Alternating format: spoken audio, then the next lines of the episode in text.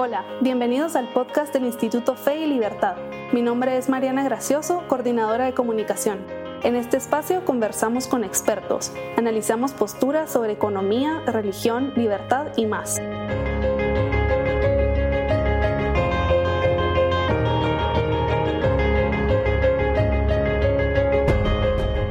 On December 8, 2020, Pope Francis released an apostolic letter titled Patris Corde to commemorate the 150th anniversary of Pope Pius IX's declaration and to increase our love for this great saint, to encourage us to implore his intercession and to imitate his virtues and his seal.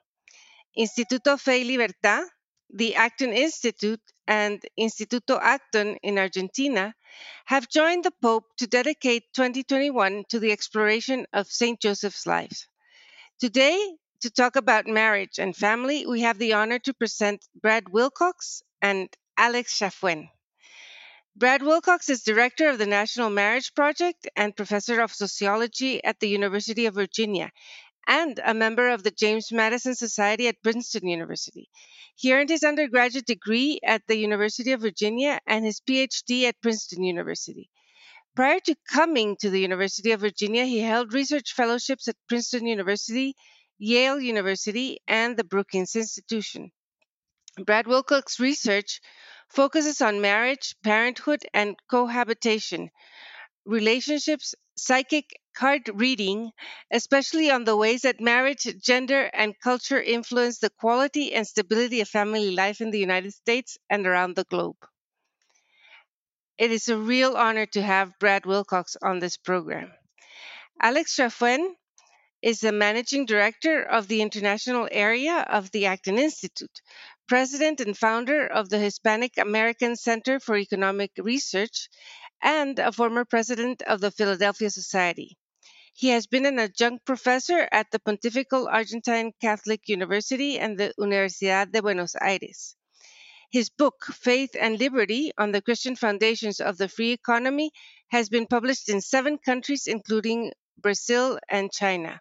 And I must add that Alex is one of uh, the most incredible supporters of Instituto Fe y Libertad and is on our board, uh, on our international advisory board. So, Alex, uh, thank you very much for agreeing to interview Brad Wilcox, and um, the the floor is yours. Indeed, and it's a great pleasure. I'm a big admirer of Professor Wilcox's work. Um, you know, this is going to be an interview uh, about truth, and uh, I think one message we get from from, from Saint Joseph, you know, that he, he was a great worker, and uh, we, being great professionals and doing well our work is the best thing we can do. Most of us uh, Christians uh, to serve God, and Professor Wilcox uh, brings tremendous talents as a social science as a social scientist to study family and, and marriage. And my first question will be about your academic uh, career. You know, how, uh, as a social scientist, you decided to focus on family and marriage. What was your academic journey so that you decided to focus on these very important topics? You know, Alex, I was uh, I was raised by a single mom, and I think when I came to the University of Virginia as an undergraduate, um, I began to kind of figure out how um, you know marriage was that institution that connects, in most cases, uh, men to their kids. Um, I did some reading here at UVA, had some professors who kind of pointed me in that direction, um, reflections of one sort or another, and so that kind of insight uh, led me on to pursue a, a, PhD in sociology at Princeton University, where I studied religion, family, and culture. Um, and and then was able to come back here to teach eventually at the University of Virginia, and I teach classes in family and statistics and religion. Um, and really, I'm thinking a lot, you know, these days about sort of the the character and and quality of contemporary marriage um, and what is happening to the institution and how it serves the welfare of children not just here in the U.S. but across across the world, across the globe. You know, as I'm an economist uh, by training, I'm also on the board of the Fraser Institute in Canada, and we have a motto uh, which says, "If it matters, measure it." and few things matter more than family uh, as a basic institutions of the free society. Now, each time we we measure these things, uh, like in Guatemala, you know, a, a major foundation uh, did did a study. You know, the foundation is called it's called the Familia Desarrollo y Población think tank. You know, it was over ten years ago, but all the all the empirical information, all the data uh, corroborated uh, the same thesis that, that that you try you expose. You know, and but uh, why it's so difficult? You think you know to bring this truth and the people realize, you know, the tremendous importance, you know, of uh, children being raised by father and mother and how they have better education results, better health results, you know, b- better family results, you know. So why you think it's so difficult, you know, to to be able to disseminate and express this truth to a wider audience? Yeah, you know, it's a great question. And it certainly is the case that I think making the case for marriage today is more difficult than it used to be. And that's partly because I think many of our elites are kind of dedicated to a kind of progressive faith. And they're always embracing the new thing, um, including the new thing when it comes to family life. That means kind of discarding, you know, classic wisdom about the importance of marriage, the importance of um, the family as an institution, oftentimes. And there's also, I think, a sense too that that marriage is a kind of a Christian thing, um, and there's a desire to kind of move beyond that as well among many of our elites, as you know. What I think they fail to recognize, they fail to understand, of course, is that marriage uh, as an institution is expressed not just obviously in Christian contexts, but in Asian contexts, uh, in African contexts, uh, in Middle Eastern contexts. marriage is a cross cultural institution that tends to stabilize family life, obviously, that tends to bring men into the picture of family life. And uh, of course, and most importantly, tends to advance the welfare of kids uh, by giving them access to their two parents in a stable and profound uh, way and manner. So, um, you know, that's the truth. Uh, but the truth today is is uh, often kind of seen to be passe or impolitique in many elite circles, including in many circles, as you know, across the Americas. Now, uh, some people try to present, you know, some exceptions to the case or counterfactuals, like in the case you said just you were raised by a single mother, and people say, look, this person was raised in this not ideal condition, and, and he turned out fine. You know, uh, how, how do you uh, counter uh, uh, that that argument? Yeah, you know, when you talk about family structure, as you as you noted, a lot of people say, well, there are plenty of people who've been raised by single mothers from, you know, or in unstable families, like from Barack Obama to Jeff Bezos, who've done very well in the world. And I was raised by a single mom, and I've done okay. You know, so does does it really matter family structure? Then the question is, and you know, and I would say, well, you can you can apply the same kind of thinking to poverty. There are plenty of obviously people who've kind of risen uh, from poverty and done very well in any number of domains. And yet we know that on average, kids who are raised impoverished are more likely to struggle. And on average, kids who are raised um, in non-intact families are more likely to struggle. And on some outcomes, like education, it looks like you know poverty matters more than the marital status of parents.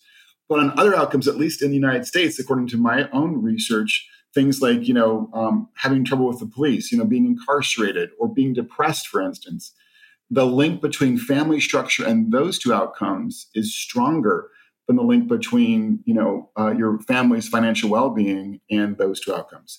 So i think we just have to sort of understand and appreciate that on average kind of from a sociological perspective from a kind of empirical perspective marriage matters for a lot of kids outcomes. And on some outcomes it matters more than things like poverty which tend to get a lot more public attention in today's conversations.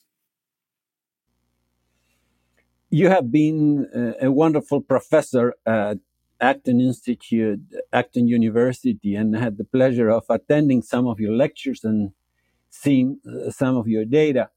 And uh, there's also some of this modern trends that people say, look, uh, the bio- biological parenthood doesn't matter much. And you presented data that well uh, that with your case, with, with with your children, and you you did not hide uh, the results because I, if I recall correctly, you showed that uh, with biological parents, you know, the, the results uh, the outcomes for children are better than uh, non-biological parents. You know, like in, in, this case, your case uh, as a father. can you share a little of this with the audience of your findings of these performances, the different performances of children raised in different uh, type of family? Sure. You know, I think what's interesting here is that um, I think people kind of, many people kind of know intuitively that kids in single parent families are more likely to struggle on in things like school and you know things like delinquency and depression. What's interesting though is that when I first kind of moved into this space, studying family life, I assumed that kids in stable married families did you know about the same across the board. But as I've studied a variety of different outcomes, what I've found is that, to my surprise, is that kids, for instance, in adoptive families, are much more likely to be struggling emotionally and socially um, than kids in intact biological married families. And that's a surprise, right? Because adoptive families tend to be more educated, more affluent, um, with parents who are kind of in some ways more invested in the parenting enterprise have had to go through a huge process to adopt kids, for instance. And so it tells us that kind of the parents' money and the parents' um, you know kind of investments in their kids are not the only factors that matter when it comes to raising children. Um, and so we call this the adoption paradox in some work that I've done with colleagues. And again, the paradox is that you have um, oftentimes two highly educated parents, you know, heavily invested in their kids, and yet the kids are doing worse um, than kids in intact married families that have a biological connection to the parents. I think part of the story here is that, you know, many kids long to be known um, by the two people who brought them into this world and to be loved by those two people as well. And so when they're adolescents and young adults, not having a kind of connection to their biological parents can be um, can be difficult, can be challenging, and that's I think one of the reasons why we see it, kids um, in adoptive families being more likely to struggle. And that's just sort of one more indication of the way, um, or the ways in which, you know, um, family ideally is structured around the intact biological married household. Great philosophers like like, like Plato uh, flirted with the idea of dismembering and abolishing the, the traditional family. Uh, others, you know, like uh, were just uh, completely hostile, you know, like like the Marxist. Uh, but now people speak, you know, that hey, it, it, we need a village really to raise uh, children. Do you think that agencies and the institution of the family uh, can be replaced by other agency or social organization? You know, is there experience? You know, have you studied experience in, in, this area? You know, what are your thoughts? You know, if this family eventually can be replaced by some sort of institutions run by technocrats or philosophers?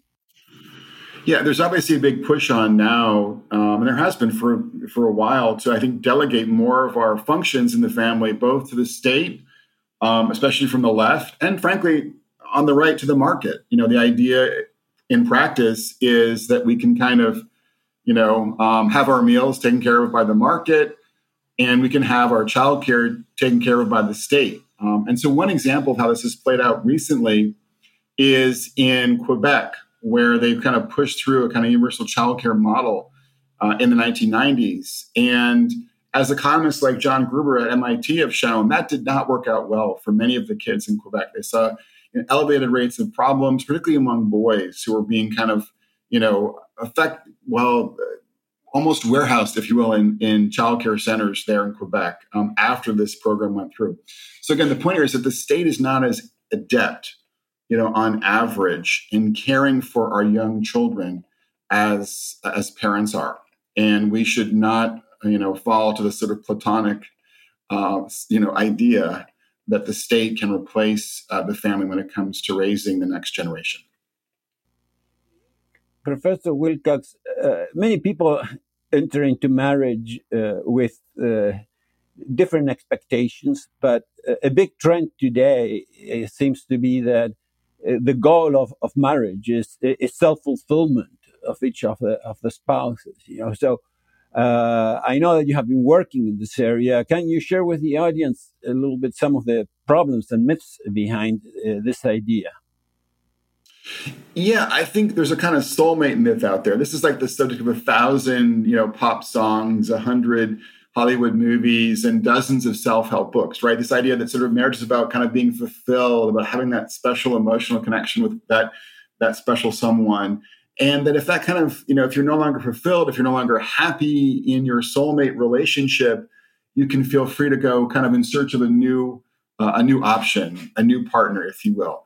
Um, and you know there are books like Eat, Pray, Love that kind of articulate this ideal and kind of uh, give an example as well.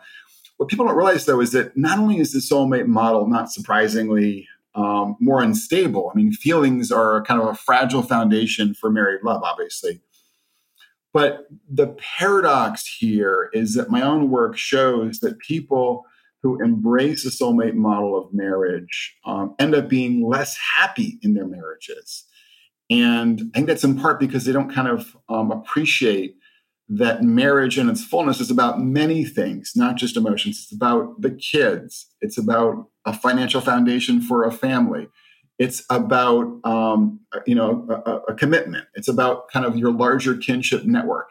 And if you kind of recognize that marriage is sort of a many um, uh, sort of a many flavored institution with lots of goods. Um, that's a better thing. But most fundamentally, if you understand that marriage is about serving the other, you know, serving the spouse, serving the kids, serving the kin, um, there's just something about our, our, nature that we are actually happier when we're being generous. Um, and so people who don't kind of fall for the soulmate model actually end up being happier in their marriages.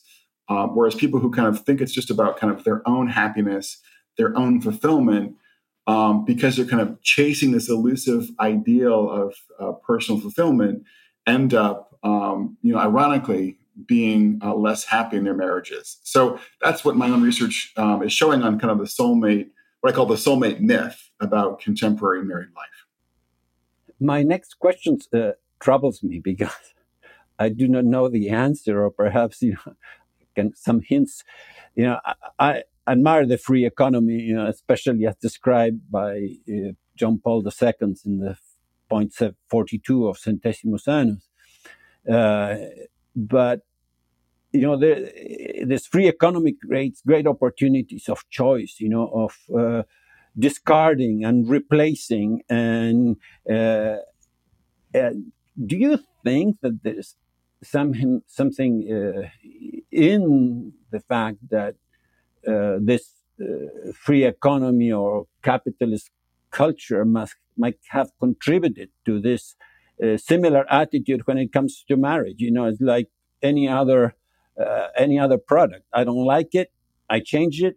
if I could return it, I would return it. You know, so is there something to it? Uh, have you ever studied, you know, the problem of, of divorce and family structure in relation to the degree of freedom that an economy has? Yeah, I think there's a certain way in which this, of course, was chronicled by Daniel Bell, um, the late great um, Harvard sociologist, in his book "The Cultural Contradictions of Capitalism." There's, in some ways, so much abundance today, so many choices today that people, I think, can become overly picky um, about uh, love and marriage, and they can become dissatisfied when you know um, the the sort of the, the choice that they have made or the choices that they have don't fully measure up to their high expectations of what a relationship or a marriage um, should produce for them. So yeah, it is a challenge I think in today's world that um, in some ways we have uh, comparatively high levels of affluence and a great expectation that you know, we can kind of get what we want when we want it. And of course, that's not um, true for any ordinary friendship or ordinary family relationship. Brad, uh, you, I'm I'm reading one of the, your writings, and basically you wrote, uh, "Today, husbands and wives who embrace the family first model can aim for a great number of goods in marriage. You know, from parenting to provide providership to partnerships than maybe the devotees of the soulmate model. Uh, can you explain uh, a little bit the, that paragraph that I was able to read? Yeah, so um, there is this kind of idea among some psychologists, for instance, um, drawing on the work of Abraham Maslow, the great 20th century psychologist, that marriage is about kind of coming up um, a great mountain. And you kind of, as you get higher and higher up the mountain, you kind of dispense with concerns about uh, money, security, even sort of kinship, and you can focus on just your own self and your partner alone, and kind of you know your emotional well-being and your um, your self-fulfillment. And you know, again, I think this is kind of an impoverished idea, and that what we actually find, I you know, I would I would contend is that people kind of see that marriage is about many different goods. You know, the good of one's spouse, the good of one's children, the good of um, fostering a place where you can provide mutual practical and financial support to one another. Um, a place too where you can kind of advance the good of your, you know, of your kin. You know, in the lockdown, for instance, my my wife and I were taking care of of her older parents uh, in Charlottesville, um, and that was sort of part of our family, you know, ethic at that point in time. Um, you know, all these different goods um, allow us to kind of uh, flourish, if you will, and uh, not kind of narrowing your focus just on, you know, um, the emotional dimension of marriage or the emotional goods of marriage, or obviously on your own welfare, um, is is actually good. So, kind of recognizing that marriage allows us to to to realize a, a wide range of goods and to kind of keep them in mind as we go about our jobs as as husbands and fathers and wives and mothers is, is the idea there. Is this what you call in a way what leads to this paradox of marital happiness? Yeah so um, the paradox of marital happiness is that people who directly pursue it who seek to be happy in their marriages end up being less happy in their marriage. By contrast people who try to be good husbands and good fathers, good wives, and good mothers who kind of recognize that there are a variety of goods in marriage and try to sort of pursue those goods um, on their own terms, who develop a certain set of virtues, you know, related to to being, you know, empathetic, loyal, um, charitable, uh, hardworking, you know, with them with a view towards all of those different goods in marriage. These are the people who end up being um, happily married.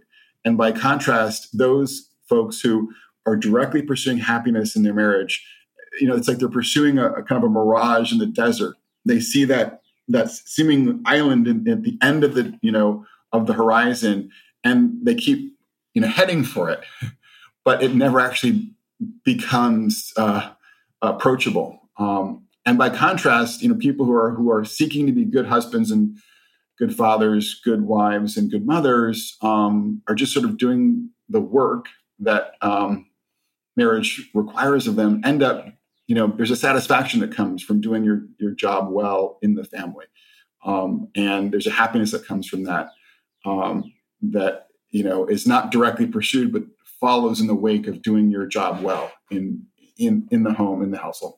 Well thank you so much uh, dr wilcox for all your contributions. You know so i ask uh, Carroll Rios, uh, I want to thank her for organizing this uh, podcast. Can you close this program?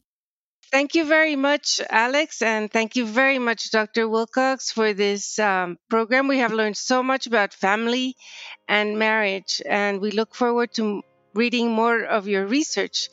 Um, and thank you, listeners, for participating in this transmission, which is part of a joint program of Instituto Fe y Libertad Instituto Acton Argentina and the Acton Institute uh, based in Grand Rapids, Michigan. As we said at the beginning, we are trying to highlight some of the lessons we can learn from St. Joseph. And so we have joined forces and we have uh, conducted a series of programs that you can look up uh, in our podcasts and in our other media programs. So please look us up and thank you for joining us. Um, thank you very, very much. Goodbye.